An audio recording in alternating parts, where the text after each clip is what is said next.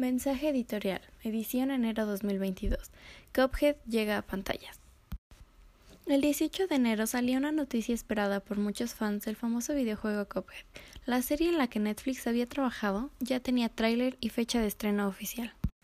En el 2020 se reveló que el gran videojuego Cuphead, que había saltado a la fama por su animación a mano y estilo de dibujos animados de los 30, iba a tener una serie trabajada por Netflix, siendo una forma audaz y retadora de devolver a Cuphead a la primera plana. La tendencia que ha tenido Netflix a tomar libros y demás para convertirlos en series o películas ha escalado rápidamente y para su suerte les ha servido. Justamente aprovecharon la oportunidad con Cuphead. Sin embargo, ha dejado mucho que desear con los tiempos que saca a la luz. Miren, todos estábamos encantados por las noticias.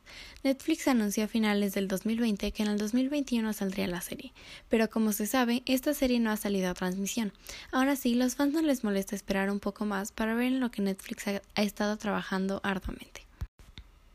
Como seguidor del juego, creado por el estudio MDHR, puedo decir que hay expectativas altas que se ven abastecidas gracias al tráiler y los avances.